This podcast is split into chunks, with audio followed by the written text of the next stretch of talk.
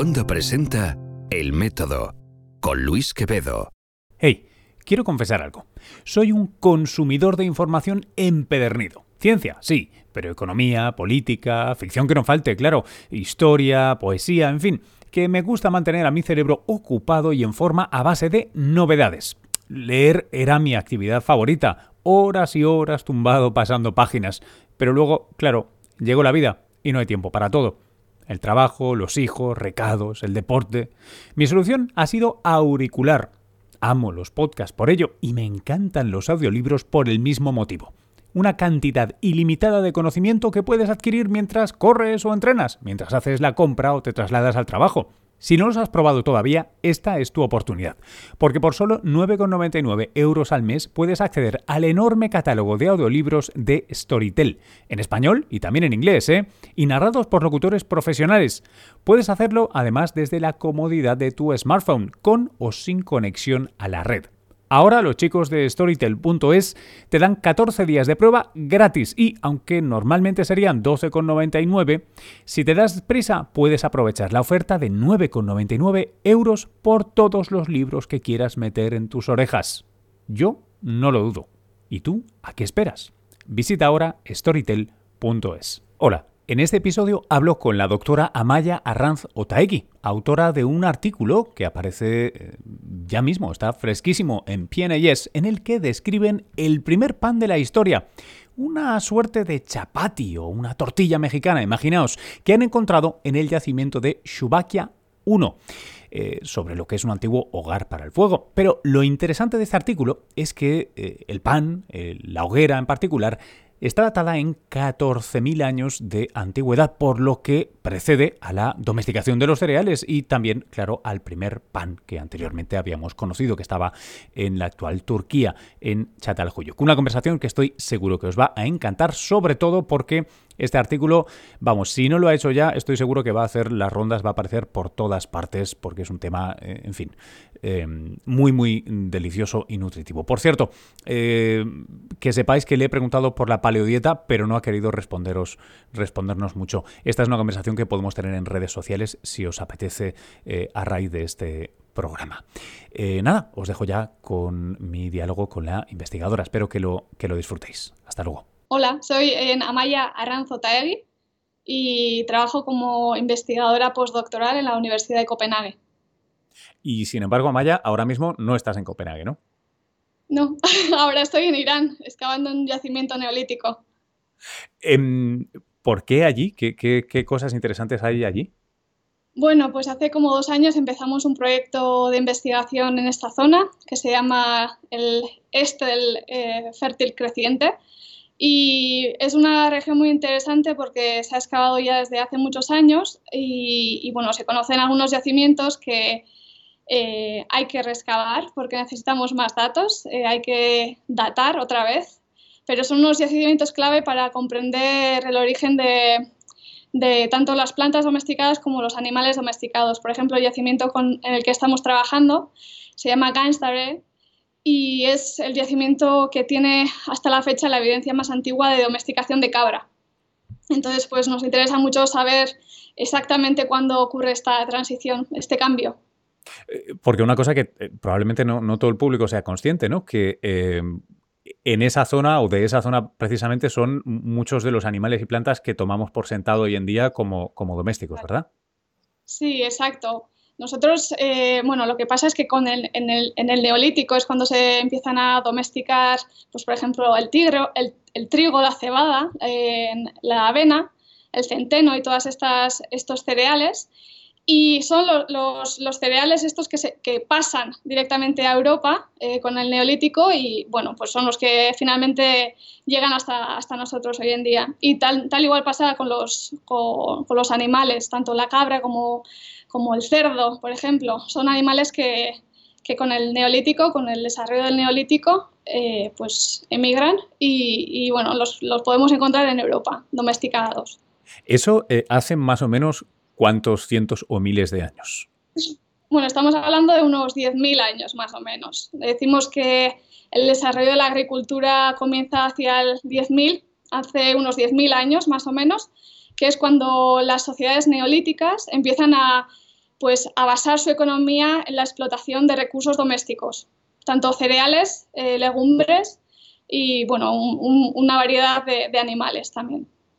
En, algunas de las, eh, en una, perdóname, de las imágenes que acompaña el, paper que, que publicáis en, en PNAS, em, aparecen unas estructuras de piedra maravillosas, parecen casi campamentos de, los que mucha gente ahora en verano hará, ¿no? Eh, con, el, con, lo que parece un fuego en medio, etcétera. ¿Me puedes describir un poco eso y explicarme qué es? Bueno, pues se trata de nuestro yacimiento que se llama Shubeika 1 y es un yacimiento que tiene unos 14.000 años eh, son cazadores recolectores. Es el periodo que es contemporáneo al Paleolítico Superior, a este periodo tan importante eh, a nivel peninsular, donde empiezan a pintarse todas estas cuevas tan preciosas que tenemos ¿no? Eh, en Cantabria, en el País Vasco. Pues son, son sociedades contemporáneas pero que viven en, el próximo Oriente, en, tanto en Siria como en Jordania, en Líbano, en Israel, etc. Y se caracterizan por empezar a construir pues, casas eh, o cabañas hechas de piedra. En este caso estaban utilizando piedra basáltica, eh, una piedra negra local.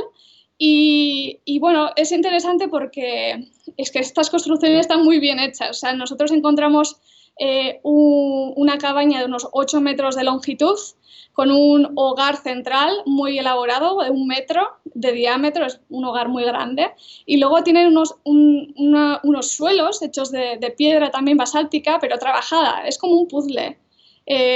no sé, estaban pasando mucho tiempo eh, en, la construcción, estaban intentando hacerlo bien, se nota. Eh, claro, porque yo creo, a veces es muy habitual en, la gente que no es especialista en estos temas de que asocie la idea del lo paleo, lo paleolítico, el cazador-recolector con alguien que va de aquí para allá, eh, pero no que invierte recursos ni tiempo ni que pasa tiempo extendido en un lugar. Pero parece que la, la imagen de esa época se está transformando, ¿verdad? En, las últimas, en los últimos años al menos. Sí, siempre hemos tenido un poco una visión sesgada, ¿no? De cazadores recolectores. Bueno, nosotros somos más neolíticos, somos más eh, pues agricultores, ¿no? Ganaderos y bueno, los cazadores recolectores son como un estirpe pues, de, segunda clase, ¿no? Y yo creo que eso sí que está, está, está, cambiando mucho en los últimos años y en nuestro caso, bueno, sabemos que estos cazadores recolectores eran complejos, tenían unos enterramientos muy complejos donde eh, aparecen seres humanos, eh, niños asociados a animales, eh, tanto pues tortugas, pueden ser perros, hay toda una simbología detrás muy fuerte. También hay unas representaciones artísticas muy características de este periodo. Eh, pues hay huesos tallados con, formas de animal, etcétera, que son preciosos. Y luego, pues vemos cómo eh, pues cambian de ser cazadores recolectores eh, nómadas, digamos, o, que, o móviles, digamos, a asentarse. Y esa es una de las razones por las cuales empiezan a construir estas, estructuras tan bueno, complejas o tan elaboradas, digamos, de piedra. Em, te quería preguntar sobre eh, estas, estas, estos grupos eh, humanos vivían en una zona que ahora nos hablas de, Siria o Jordania o Israel y nos imaginamos un lugar pues extremadamente árido, eh, poco, poco halagüeño, pero hace 15.000 años no vivían en el mismo lugar, ¿verdad? No, claro, el paisaje era totalmente diferente. Eh, el yacimiento, bueno, cuando vamos nosotros en, pues en agosto, julio, en esas fechas, eh, es que es un desierto negro donde apenas crecen plantas hoy en día. Hay algunos arbustillos y algunas, eh, algunas hierbas y cosas así, unas herbáceas, pero no, apenas hay nada. Y cuando hemos analizado las plantas de este yacimiento de hace 14.000 años, hemos visto que el paisaje era totalmente diferente. Nos tenemos que imaginar un poco como la estepa africana, un poquito, ¿no? Pues eh, con, estos, con estas plantas herbáceas, estos eh, pastos, ¿no?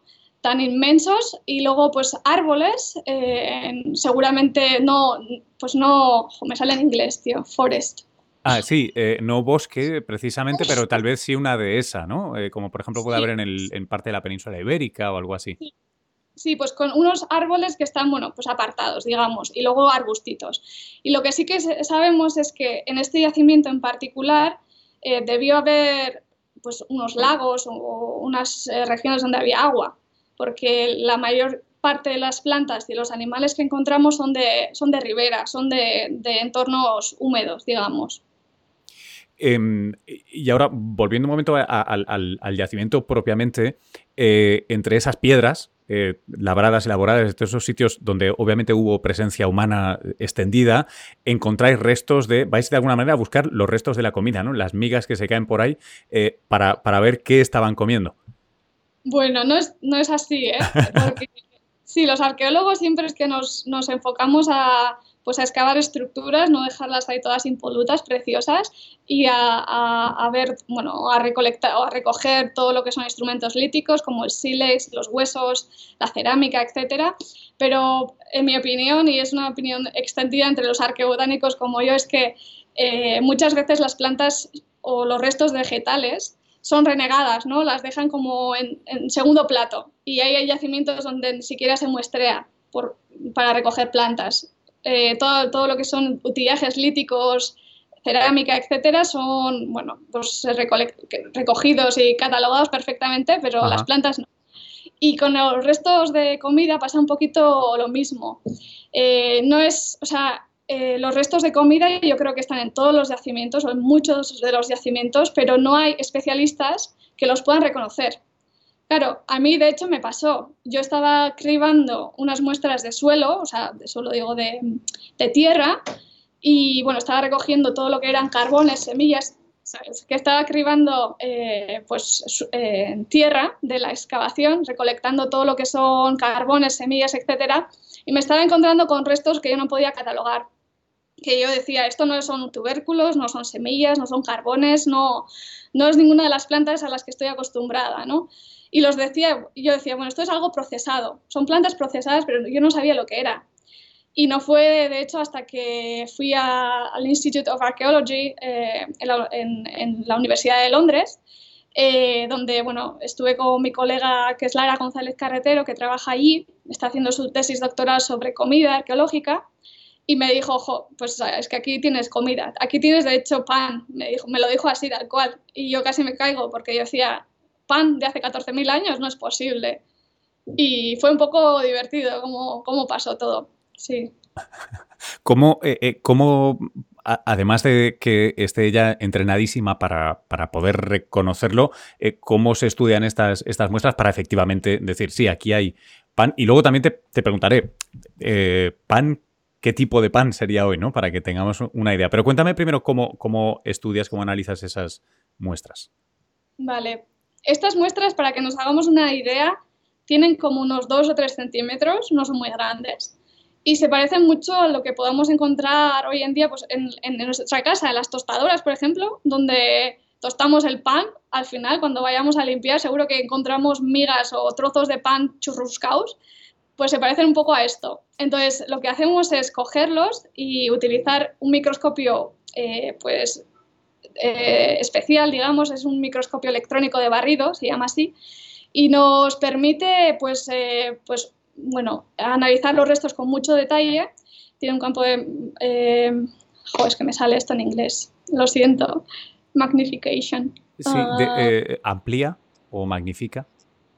Sí, bueno, es que no es la palabra, pero bueno, da igual. Aumenta sería en castellano, ¿no? El aumento. Sí, eh, tiene el microscopio electrónico de barrido, tiene unos aumentos eh, mucho mayores que un microscopio normal y nos permite un análisis muy detallado. Entonces, lo que vemos cuando estamos mirando el fragmento bajo el microscopio electrónico de barrido son, eh, por una parte, trozos de plantas o plantas microscópicas, son partículas eh, muy pequeñas que podemos identificar. Y luego, por otro lado, lo que vemos es pues como una matriz, una textura, ¿no? que dependiendo del tipo de comida varía. En el caso del pan es una textura muy porosa, pues como la miga, por ejemplo. Pero si estuviéramos mirando, por ejemplo, los restos de, de unas gachas, por ejemplo, un porridge, pues veríamos una estructura completamente diferente, ¿no? Y es esa estructura y, los ingredientes, las partículas de plantas que vemos que nos eh, dan información para, identificar estos restos. Eh, eh, ¿Un, pan hecho a base de, qué plantas? Bueno, es un pan hecho a base de varias plantas. en el yacimiento encontramos cereales, por ejemplo, trigo silvestre y cebada silvestre y también avena. Encontramos estos tres tipos. Y luego, eh, y bueno, de hecho encontramos estos tres tipos también en, la comida, ¿eh? seguramente. Y bueno, la comida, claro, sí. Perdón, me estoy poniendo nerviosa un poco. bueno, a ver, encontramos eso, eh, trigo silvestre, cebada y, avena en los trozos de pan.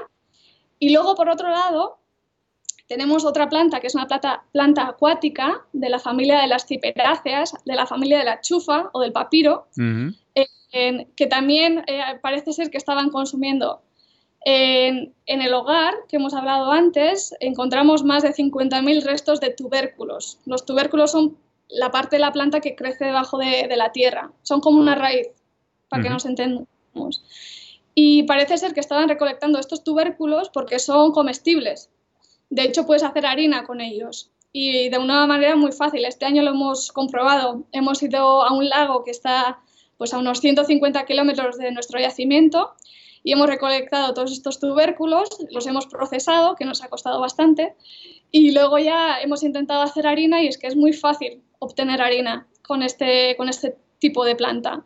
Entonces, eh, lo que vemos es que están eh, utilizando dos tipos de harina, una de cereal y otra de tubérculo. Y entonces hacen un, pan al estilo, eh, un pan, un, chapati, ¿no? Por ejemplo, un pan de estos eh, no sin, levadura o sin fermentar. Sí, son unos panes planos, eh, digamos. No, no hemos visto ninguna evidencia de levaduras. Eso no quiere decir que no las haya. Ajá. Pero, de momento no, hemos podido certificar la presencia de ninguna levadura. Entonces nosotros pensamos que no, está, no son panes fermentados como los que conocemos hoy en día deberían ser unos panes planos, sí, y seguramente pues como en este periodo eh, de la prehistoria no hay ningún horno, lo que conocemos hoy como horno, ¿no? Y en el neolítico sí que aparecen, pues nosotros pensamos que este tipo de pan podría ser eh, cocinado en, las propias hogueras, en unas brasas, por ejemplo.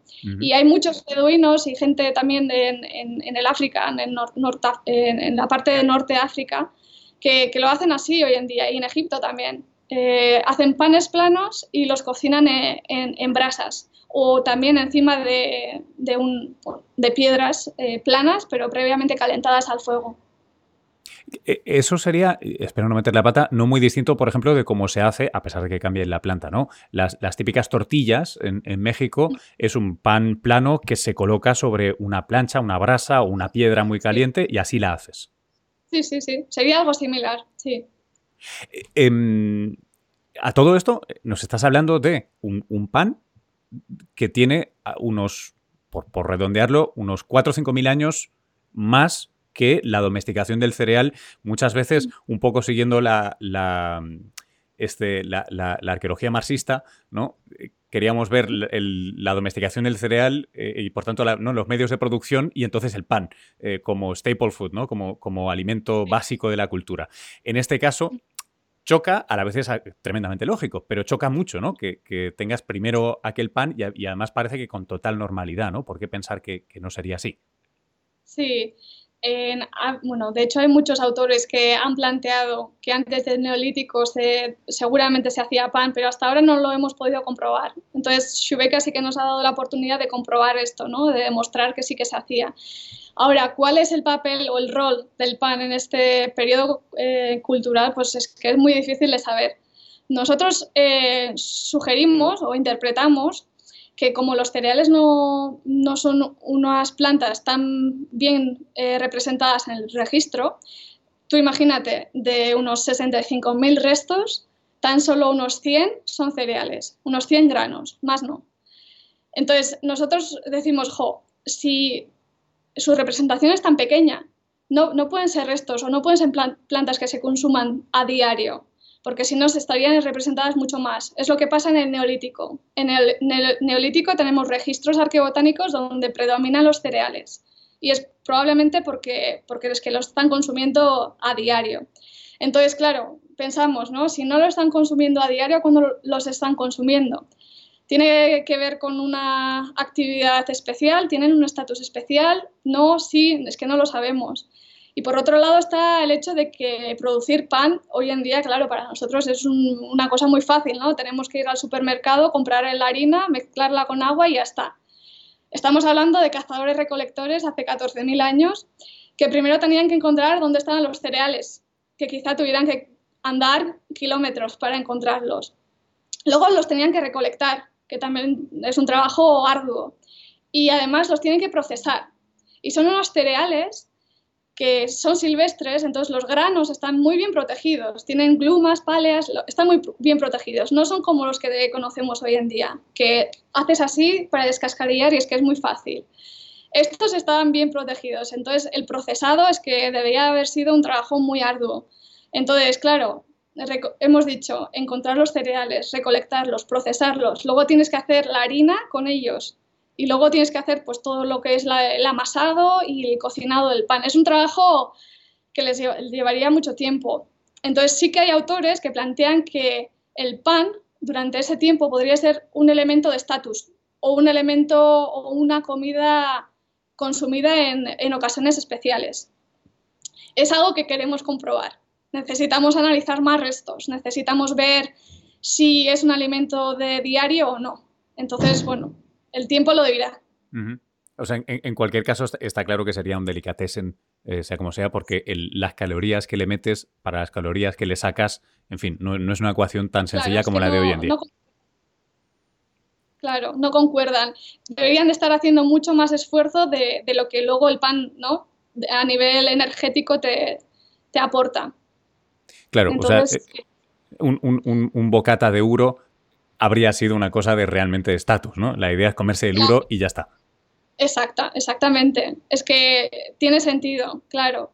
Solo que necesitamos, a nivel científico, necesitamos más datos para, demostrar eso.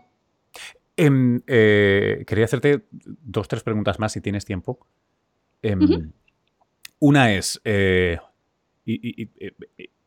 tiene un poco de ironía necesariamente, pero creo que esto el público a veces, como es eh, em, víctima de, las modas y tal, no puedo dejar de, preguntarte sobre eh, eso, primero con coña, pero luego eh, en serio, ¿no? Sabes que está toda esta historia de, las dietas paleos y los estilos de dieta paleo y tal, que, a la mayoría de gente que sabe un poco de esto, pues, pues en fin, se lleva las manos a la cabeza. Em, pero en este caso, tampoco lo estaría desprobando, ¿no? Es, irónico, ¿no? Hubiera sido genial que lo desprobara, pero tampoco lo desprobaba del todo, porque es un alimento muy ocasional. Es que he visto algunas, algunas notas que, lo enfocaban así, me, me hacía gracia porque... En el fondo no, aunque, aunque le tengamos muchas ganas.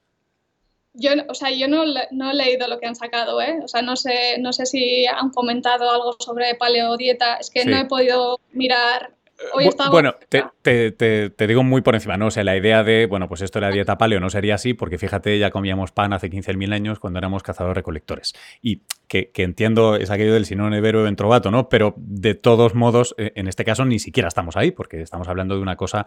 Eh, eh, again, no, no un staple food, sino una cosa pues probablemente puntual, aunque ni siquiera esté resuelto.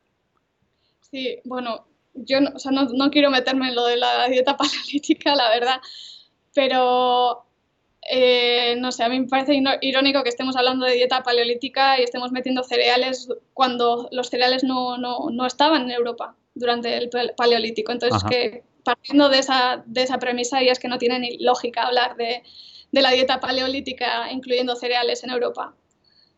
Eso para empezar. Eh, eh, te quería preguntar sobre em, eh, lugares eh, eh, pues casi, casi, casi contemporáneos, ¿no? No sé si hay dos o tres mil años de, diferencia, pero Gobekli Tepe, ¿lo conoces? Entonces, vale.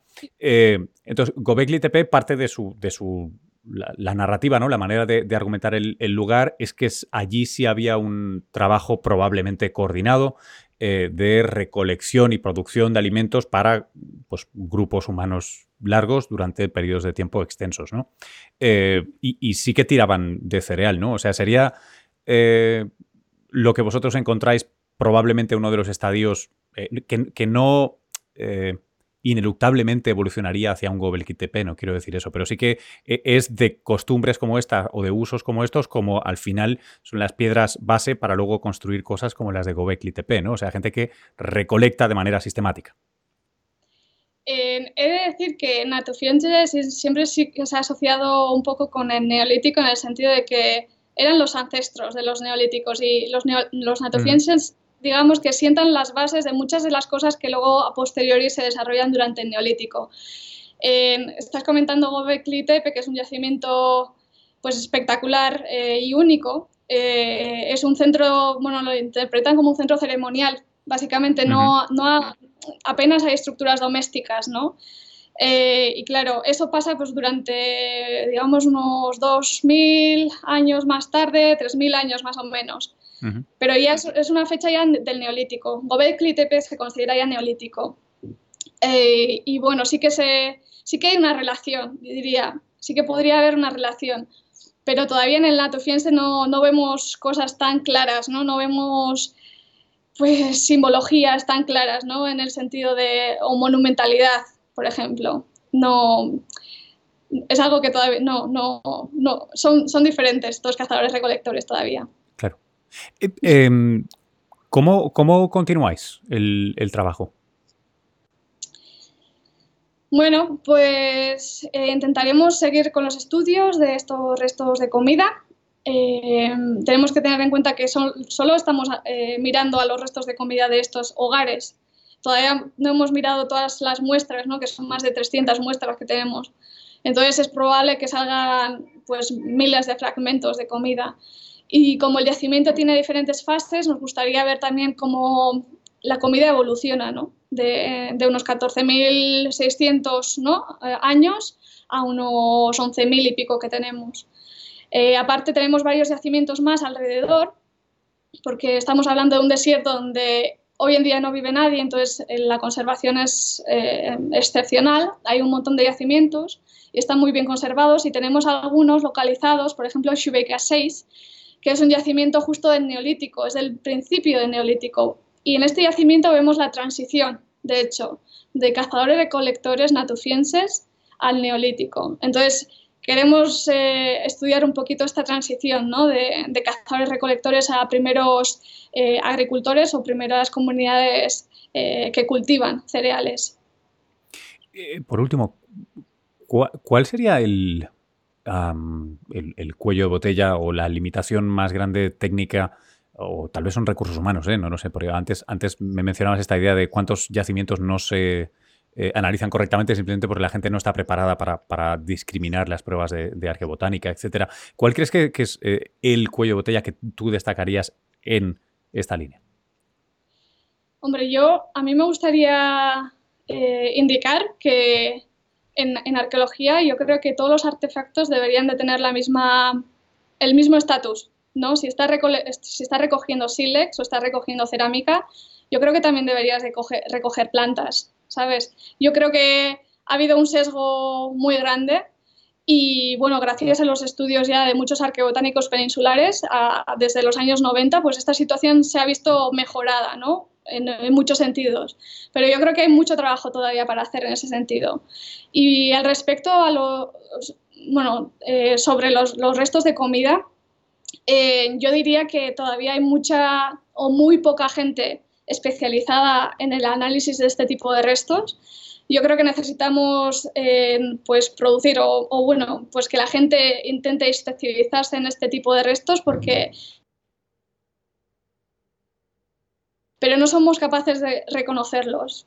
Entonces debemos estar un poco más eh, pendientes de las cosas pequeñitas, de los detalles, que, que, yo creo que al final nos aportan muchísimos datos e intentar equilibrar ¿no? un poco, porque bueno, siempre vamos a, excavar yacimientos, estructuras, a, un poco a un nivel macro, ¿no? y yo creo que eh, se necesitan estudios de detalle. Necesitamos personas que estén especializadas y que, y que sean muy detallistas y que, que, hilen fino para poder sacar todo este tipo de, de conclusiones ¿no? que hemos podido hacer en este estudio. Qué bueno, Maya. Oye, muchísimas, muchísimas gracias por, tu tiempo y tu paciencia, ¿eh? que te he tenido aquí media hora eh, hablando, hablando de esto. Eh, espero que vaya muy bien. ¿Hasta cuándo estás de campaña? Pues bueno, en sí estamos hasta agosto, pero yo me tengo que ir ya la próxima semana, o sea que ya iré prontito ya al País Vasco, a mi casita. y ya tengo ganas y, nada, y luego voy a seguir trabajando, que es lo que nos queda, sí. Qué bueno, oye, pues de verdad, muchísimas, muchísimas gracias por esto. gracias, gracias a vosotros, yo la verdad que, o sea, tanto desde pues la semana pasada más o menos, de cuando mm. salió el artículo, bueno, estaba embargado, pero ya empezamos a recibir todos estos emails. Estoy aprendiendo un montón de, sobre cómo poder transmitir los mensajes a un público que no, al que no estoy acostumbrada. Y para mí es como divulgar ciencia, es como he abierto de repente una puerta que, que realmente me parece muy interesante, pero tengo que aprender mucho todavía.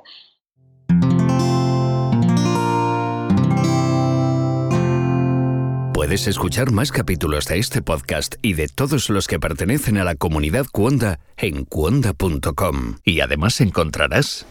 ¿Estamos grabando? Sí. Hola, Bien. Hola, Daniel. Verónica es independiente, profesional y tiene una buena situación económica. Lo que hace esta familia distinta es a quien ella eligió como padre de Daniel, a 13788. Las raras. Historias de libertad. Un podcast independiente para entender nuestro tiempo. Desde Chile, con Catalina May y Martín Cruz. Descubre nuevos podcasts en cuonda.com, la comunidad de podcast independientes en español.